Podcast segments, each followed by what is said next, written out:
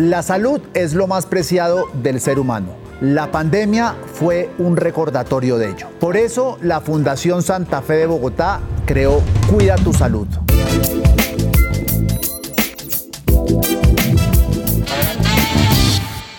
Un podcast donde vamos a conocer mucho acerca de dolencias, cuidados, enfermedades, prevención y tantos otros temas más que son de su interés. Hoy hablaremos de uno de los órganos más importantes del cuerpo, el más desconocido para muchos de nosotros y el que nos ha permitido evolucionar tanto como especie, el cerebro.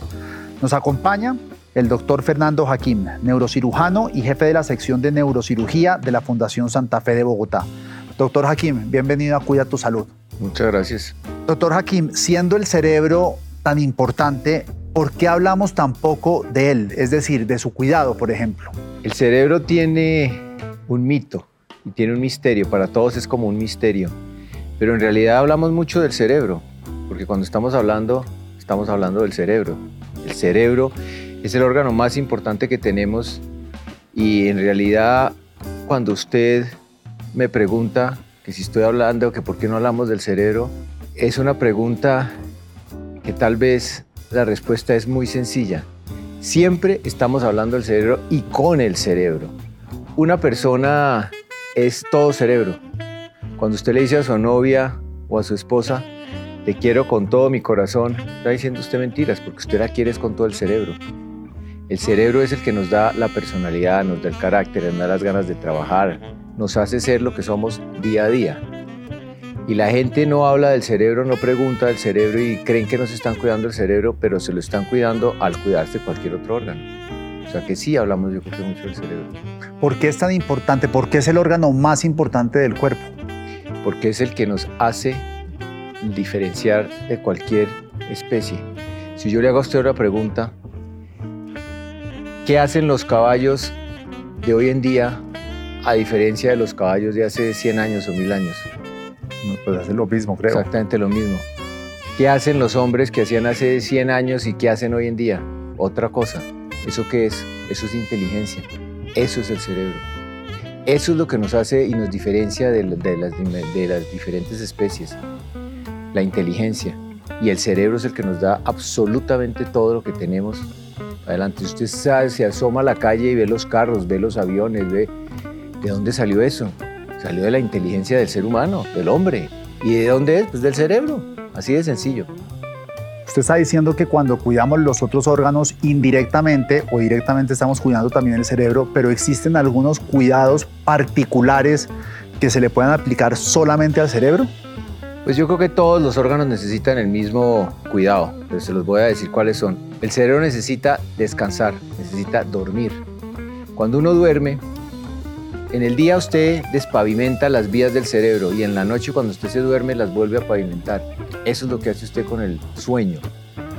Usted tiene que hacer ejercicio para mantener un buen, eh, un buen cerebro. ¿Pero se refiere a ejercicio, a ejercicio mental o ejercicio físico? Los dos. Esa es una buena pregunta la suya. Digamos el ejercicio físico primero. El ejercicio físico el ejercicio que usted quiera, pero para el cerebro es muy importante el ejercicio. Y hoy en día inclusive hay trabajos que muestran que algunas neuronas se regeneran, que antes no se creía, con el ejercicio. Entonces es muy importante.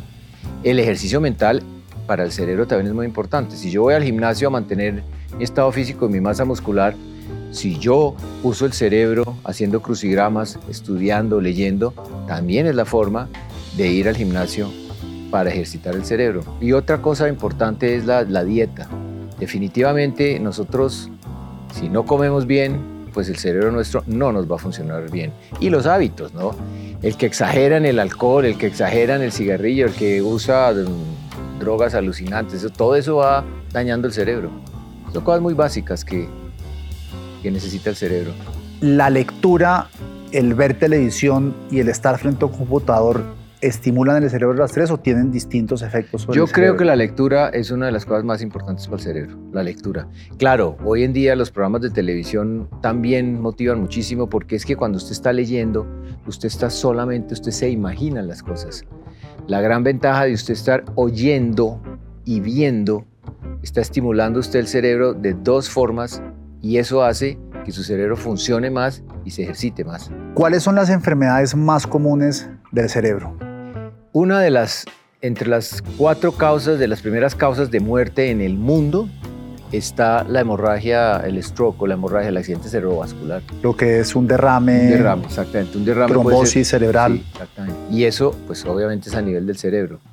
Esa es una de las enfermedades más graves del cerebro.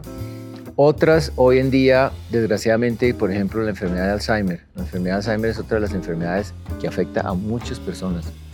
Pero yo tengo que decirlo y aquí voy a meter la cuña de que aquí en la Fundación tenemos el Centro de, del Manejo de la Hidrocefalia con Presión Normal, que es una eh, enfermedad que se parece muchísimo al Alzheimer, pero tiene cura.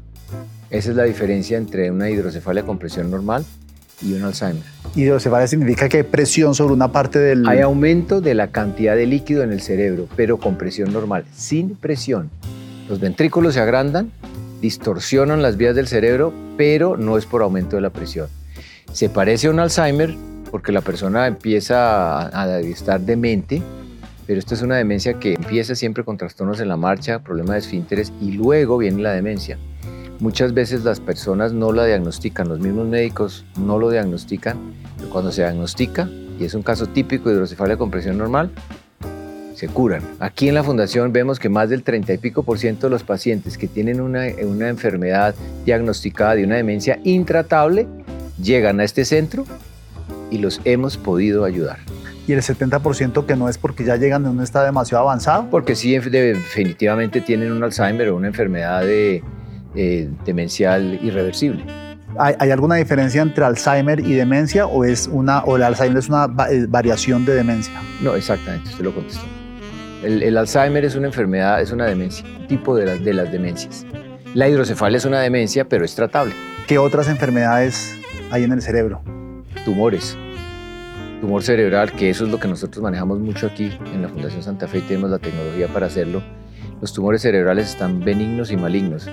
¿Cómo se diagnostica un tumor? Depende de la parte donde se esté formando el tumor, pero usualmente los signos de aumento de la presión del cerebro cuando hay un tumor es dolor de cabeza, vómito, visión doble y alteración en la falta de fuerza de un lado del cuerpo o del otro lado del cuerpo o inclusive dificultad para hablar o cambios de personalidad.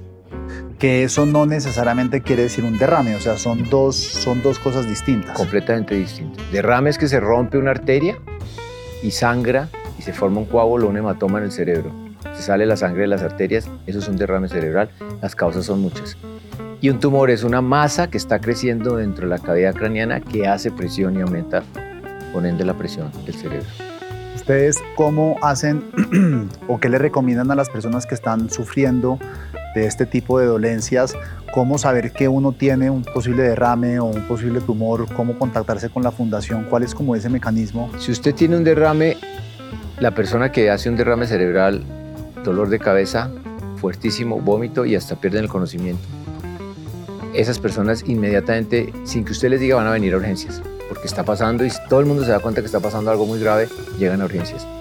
Las personas que tienen un tumor cerebral o otro tipo de enfermedades se están dando cuenta por cambios, como le decía, cambios de conducta, empiezan a, no poder caminar bien porque una pierna no les funciona bien o un brazo a no poder hablar bien y eso también hace que consulten. Si uno quiere ser precavido antes de que le suceda algo de esto a él o a alguien, algún miembro de su familia, pueden hacerse exámenes para saber cómo está el estado de su cerebro, es decir, cuando uno quiere ver el estado del cuerpo, pues va y se hace una radiografía o no sé qué otro tipo de exámenes con el cerebro, ¿se puede o no es recomendable? no, pues usted puede hacerse una resonancia. Hay gente que llega al consultorio y dice, doctor, si yo estoy angustiado, no sé si tengo un tumor. Clínicamente no lo tiene, pero por ejemplo, usted viene a mi consultorio y yo quiero saber si tengo un aneurisma, doctor. Usted puede tener un aneurisma cerebral y yo no sé si lo tiene porque no se ha roto. Usted lo puede tener ahí, tiene 5 milímetros, 6 milímetros. En el momento que se rompe va a dar síntomas. Hay algunos aneurismas que están cerca, algunos nervios del cerebro y puede haber manifestación. Algunas, pero generalmente son, son silentes. Entonces, pues para eso sí se puede hacer una resonancia. Pero cuando usted tiene una patología en el cerebro, hay, se nota se va notando, se va notando, se va notando. Pero sí, usted podría hacerse una resonancia magnética. Pero si un ciudadano quiere venir a la fundación y decir necesito o quiero por tranquilidad mental hacer una resonancia, ¿eso es ético? ¿Se puede hacer? Si viene a mi consultorio, yo se la pido.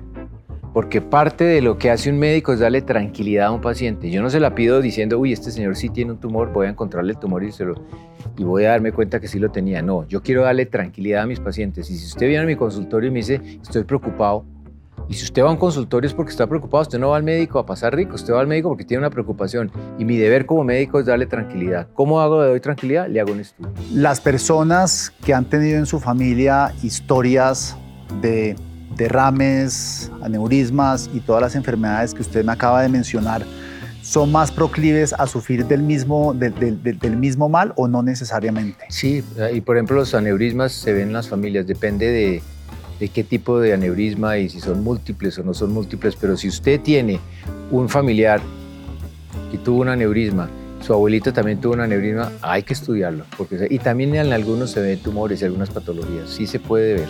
Perdón la ignorancia, doctor, ¿un aneurisma es un derrame también? O son... Un aneurisma es un chipote en la arteria, una dilatación de una arteria, que si se rompe, produce un derrame. Pero derrame también puede ser el derrame por una hipertensión arterial Está alta la tensión, se rompe una arteria y se sale la sangre. Derrame se salió la sangre. ¿Cuál fue la causa? Un aneurisma, una malformación arteriovenosa, una ruptura de una arteria por hipertensión arterial, un tumor cerebral que sangró, un derrame de sangre que se salió de donde debería estar.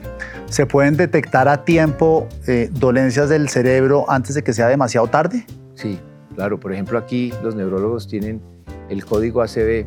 Una persona que amanece con dificultad para hablar, con dificultad para mover un brazo, o está en el día y se da cuenta que no puede mover un brazo, si llega antes de las 3, 6 horas a la Fundación Santa Fe, en, rápidamente lo estudian y si tiene una arteria tapada, intentan destapársela y muchas veces con éxito. Eso es algo que está haciendo la Fundación, que la sacan del estadio. La intervención sí es eh, abriendo cerebro, perforando cráneo. En ese caso no necesariamente, en ese caso es todo endovascular. Usted hace un estudio de perfusión primero ve el, con una resonancia magnética si en realidad el paciente no le está llegando sangre a una parte del cerebro. Inmediatamente identifican la arteria y intentan poner droga para destaparla o mecánicamente entran por la arteria y con un baloncito tratan de destapar la arteria. ¿Por dónde entran? Perdón, ¿por el cuello? ¿Por la...? No, por la, generalmente es por la ingle.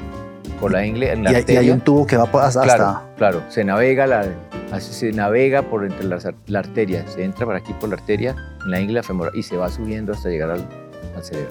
En su experiencia y dilatada carrera como doctor, como, como doctor, ¿cuáles han sido los cambios que usted ha visto en este campo a lo largo de los últimos... ¿En cuál campo? en el campo cerebrovascular. Ah, ¿cerebrovascular? No, neuro, de, neurocirugía, perdón. Bueno, si es cerebro, he visto muchísimos. Yo ya puedo decir como llevo ya varios años en esto, de las cosas que más me tiene contento es la última tecnología que tenemos aquí en la Fundación Santa Fe. Usted tiene un GPS para el cerebro, que lo pueden tener muchas personas y es una forma de, trabajar con muchísima precisión. Yo le hago, usted recuerda el GPS cómo funciona. Tengo un mapa de Bogotá y sitúo un carro en una carretera. Lo mismo hago yo, le hago un mapa al paciente, le hago una resonancia magnética de su cerebro con el tumor, por ejemplo ya tengo el mapa. Y en salas de cirugía tengo un satélite y el triángulo y sé exactamente en qué parte del cerebro estoy mirando en una pantalla. O sea, yo toco acá y me marca que ahí, en qué parte está y me muestra cuánto estoy del tumor. Pero además de eso, ahora tenemos una cosa que se llama la realidad aumentada. Con un microscopio de última tecnología que tenemos, se fusionan los dos. Y cuando yo estoy operando al paciente un tumor, estoy mirando y adentro el microscopio y el neuronavegador le manda una información en que yo veo el tumor, me lo pinta. Como cuando uno era chiquito y pintaba el mapa de Colombia y no se salga de los bordes del, mapa de Colombia, ahí me marca el tumor y yo no me debo salir de donde me está marcando porque ya me salgo del tumor. Además de eso, lo veo en tercera dimensión y además me sitúa adentro yo puedo ver exactamente en qué parte del tumor estoy, si estoy en la parte de adelante, no me estoy saliendo mucho, más acá, sé exactamente dónde voy. Pero para darnos una referencia, esa cirugía, esa tecnología de la que usted está hablando, se aplica también, o sea, estamos hablando de una cirugía que usted abre el cráneo. Eso es abierto. Eso es abierto, ahí sí no es. Eso es abierto. En cuanto a lo vascular, se ha avanzado muchísimo en las técnicas de manejo endovascular de tapar los aneurismas por vía endovascular. Aquí la ventaja es que cuál es mejor, si endovascular o, la cirugía abierta. Acá tenemos la ventaja de que podemos darle al paciente lo que mejor le pueda ayudar, lo que más le pueda ayudar. o es con cirugía abierta o es endovascular. Para, estoy hablando de, un aneurisma, por ejemplo. El endovascular entra y tapa el aneurisma. Si él cree que no puede por las características de la morfología del aneurisma, los neurocirujanos entramos con una craneotomía y oculimos el aneurisma. ¿Las operaciones que usted suele realizar en el cerebro son de la parte superficial o a veces ustedes tienen que penetrar adentro del cerebro? muchas veces hay que penetrar muy adentro del cerebro. Cuando penetras, ¿por, por qué? ¿Por, ¿Por tumores o por qué? Generalmente pueden ser tumores o lesiones vasculares, por alguna lesión que está en diferentes partes del cerebro, claro. Y hay diferentes abordajes. ¿Qué cosas no sabemos del cerebro aún que la ciencia no haya podido detectar? El cerebro de la persona más inteligente no es el cerebro más grande, son las conexiones del cerebro. Yo creo que nos hace falta mucho sobre las conexiones del cerebro. Antes se hablaba de, por ejemplo, que las neuronas no se regeneraban, ahora parece que sí se regeneran y que con el ejercicio, pero nos hace mucho de saber, por ejemplo, cómo funciona bien la memoria, cómo funciona bien la personalidad de una persona, cómo funciona la inteligencia de una persona. Las conexiones del cerebro son las que nos hace falta entender más. No tenemos todavía la tecnología, aunque ha, ha mejorado muchísimo las resonancias magnéticas funcionales. Yo puedo saber, y eso también se lo incorporo al microscopio y al aparato que le estoy diciendo, dónde está la vía, la vía motor, aquí está el tumor y por aquí están las fibras que hacen que yo mueva la mano. Esas fibras ya las podemos ver nosotros con este aparato que le digo y con una resonancia magnética funcional. Yo puedo saber exactamente en relación al tumor dónde están las carreteras importantes del cerebro. Y en eso hemos avanzado muchísimo. Falta todavía mucho, pero vamos ahí, ahí vamos. ¿Usted por qué estudió, por qué se enfocó en el cerebro como su especialidad? Primero estudié medicina porque en mi familia siempre hubo eh, el mito de medicina. Por mi apellido quiere decir médico en árabe. Entonces ya ahí usted ve que la familia mía desde los ancestros del Medio Oriente eran médicos. Mi papá fue médico y desde muy chiquito, desde muy chiquito oí yo medicina todos los días. Y mi papá tuvo la, la inteligencia emocional tan grande, digo yo, que me motivó a ser médico. Él me enseñaba la medicina sin yo darme cuenta que me la estaba enseñando. Yo me sentaba a desayunar con él y me empezaba a echar un cuento de una enfermedad, de un paciente, y uno lo oye como un cuento, usted no lo oye como una lección, y eso me fue motivando. Pero otra de las cosas que me hizo, me motivó mucho, cuando era muy joven, yo, adolescente joven, mi mamá tuvo un problema cardíaco y estábamos en Estados Unidos y mi mamá estuvo muy mal, mi mamá prácticamente se murió. Pero estando en Estados Unidos, ahí en ese hospital, la sacaron adelante, la operaron y me di cuenta que uno como médico podía devolverle la felicidad a una familia. Y yo dije, eso es lo que yo quiero hacer. Por eso estudié medicina. ¿Y pero por qué el cerebro? El cerebro porque mi papá era neurocirujano. Y también tengo otra anécdota. Yo quería ser cirujano cardiovascular porque le acabo de contar. Pero entré un día a comprar un regalo a un hermano que se graduaba en un almacén y estaba un médico, un médico que trabaja aquí en la fundación me dijo, Chino, ¿usted qué va a hacer? ¿En qué se va a especializar? Le dije, no sé, cirugía cardiovascular, todavía no sé. Me dijo, no, no bote a la caneca todo lo que su papá ha hecho. Es como si yo le regalo un millón de pesos. En esa época era muchísima plata, sale y usted lo bota en la caneca. Haga neurocirugía, que su papá le abrió un campo, siga por ahí. Y, y a la larga era parecido porque la neurocirugía y la cirugía cardiovascular, pues finalmente tienen cirugía que a mí me gusta, motiva mucho.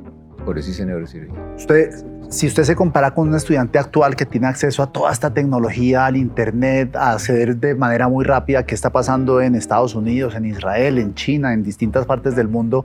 ¿Cuál era la diferencia entre el estudiante que usted era, que usted me imagino accedía a través de libros, enciclopedias y demás, versus el estudiante de hoy? Yo creo que el estudiante de hoy tiene más facilidad de entender las cosas. Cuando yo empecé a estudiar anatomía, usted le hablaba de anterior, posterior, superior, inferior, antero, posterior, y todo eso tenía que uno que utilizar un poco como más el cerebro para entender las cosas.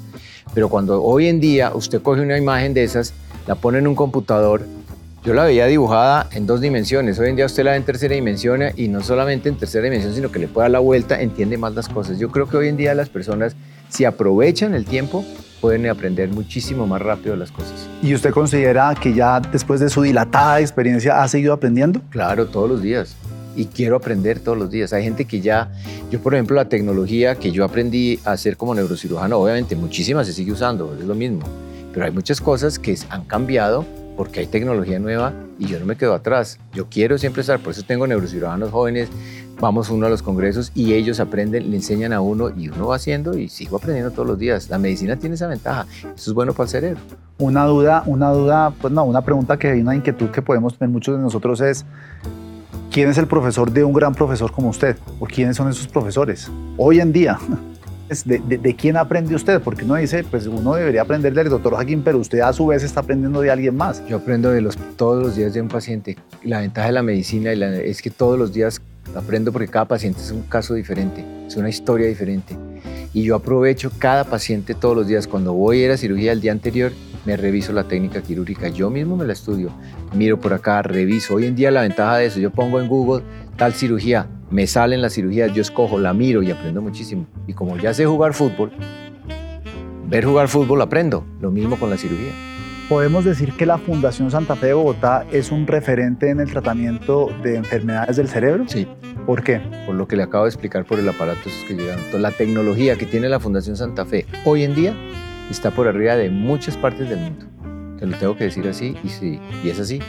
Y nosotros la estamos aprendiendo y la estamos usando muy bien. Pero además también imagino que es por el personal que ustedes tienen que está a la altura de esa tecnología claro, que llegó. Usted puede tener el mejor aparato, pero si no sabe usarlo no le sirve para nada. Pero si usted lo sabe usar y le saca el jugo, hace bellezas. ¿Qué tipo, ¿Qué tipo de educación le prestan ustedes a la comunidad para aprender sobre temas del cerebro? ¿A la comunidad? Sí, a la, a la sociedad. Pues a veces hacemos charlas, por ejemplo en la hidrocefalia, de cada ratico estamos hablando de eso y ahorita estamos lanzando la tecnología que tiene la Fundación para tratar los tumores cerebrales y en eso estamos ahorita trabajando para mostrarle a la gente que aquí se pueden tratar ciertos tumores que antes eran intratables. Es que no es operar un tumor, porque cualquier neurocirujano puede operar un tumor y hay gente en Colombia muy buena. Eso es algo muy bonito, no ver que en Colombia los médicos son buenos y los neurocirujanos son muy buenos. Pero uno poder, y cada uno hace lo que quiere en realidad, pero si usted tiene la tecnología sí le ayuda mucho. Usted puede ser muy bueno, pero con tecnología hace mejores cosas. Nosotros cuando vimos de la palabra tumor cerebral nos asustamos y pensamos que ya estamos con un pie y medio en la tumba. ¿Sí es cierto eso o eso es un mito que tenemos las personas, el ciudadano del común, del miedo de decir tenemos un tumor, hasta aquí nos llegó la vida? Depende del tipo de tumor. Si es un tumor benigno, se puede curar. A veces los tumores benignos están muy mal localizados, puestos en el cerebro que no se pueden quitar todos y puede no irle muy bien al paciente a la larga. Los tumores malignos podemos ayudar mucho y tenemos tecnología que estamos ayudando muchísimo, pero obviamente esa batalla todavía no la hemos ganado. Tumor maligno es un tumor maligno en cualquier parte del cuerpo. Doctor Hakim, ya para ir cerrando, ¿tiene alguna reflexión final que, nos quiera compartir o que nos hayamos dejado por fuera de esta interesantísima eh, conversación? Pues no, yo creo que ya hablamos de la de inteligencia, hablamos del hay, hay, anécdotas del cerebro. Usted sabe, por ejemplo, el cerebro es un órgano tan importante, eso no lo dije. El cerebro pesa 3 libras. ¿Qué son kilos cuántos más o menos? ¿6? No, menos. Menos, uno y Ah, 1.5, si es la mitad. Más o menos pesa el cerebro. Y usted pesa 80 kilos. El cerebro suyo pues, pesa el 2%, 3% de lo que usted pesa pero la cantidad de sangre que le llega al cerebro por minuto es el 20% de la volemia. O sea, su sangre, lo que el 20% de lo que el corazón bombea en un minuto, le está llegando a su cerebro. Para que se dé cuenta la importancia que tiene el cerebro. Y otra cosa que en las preguntas que había ahí hay una pregunta de que ¿por qué es tan difícil operar el cerebro? Pues difícil, usted tiene que saber, como todo, es tan difícil como volar un avión. Bueno, no sé, si usted no sabe, no sabe. Pero el cerebro lo que pasa es que tiene a cada milímetro de aquí para allá un milímetro más, el cerebro cambia por completo. Si usted está operando un hígado, sin demeritar a los ciudadanos de hígado, pero el hígado es todo igualito. Usted puede quitar un pedazo del hígado y no pasa nada, pero yo no puedo quitarle a una persona a mitad del cerebro y no pasa nada. Porque el cerebro es tan especializado que un milímetro más adelante puede estar la zona motora o la zona de la sensibilidad o cuando estoy trabajando bien en el centro del cerebro hay una estructura que se llama el phonics que donde yo la golpeé el paciente sale sin memoria. Eso es lo difícil de operar el cerebro, que es supremamente delicado y que cada milímetro tiene una función diferente, por eso hay que tener que cuidarlo mucho. Aprovechando lo que me acaba de decir, ¿existe esa diferenciación entre el lado derecho del cerebro y el lado izquierdo? ¿En qué sentido? En el que el lado, no, no, no me acuerdo, pero que el lado de ah, derecho es eh, como más artístico y el izquierdo más. Pongámoslo de esta manera. El, el, el, lado izquierdo es el que usted usa de lunes a viernes. Y el lado derecho es el que usted usa sábado y domingo. Usted trabaja más con el izquierdo y el derecho es más el, artístico, el de lo que usted hace en los fines de semana, mirar los paisajes, digamos lo que es así. Pero sí, claramente, el hemisferio dominante en la mayoría de las personas es el lado izquierdo, que está con lo que usted habla, con lo que usted entiende lo que le habla. El lado derecho está más la parte de del arte y ese tipo de cosas.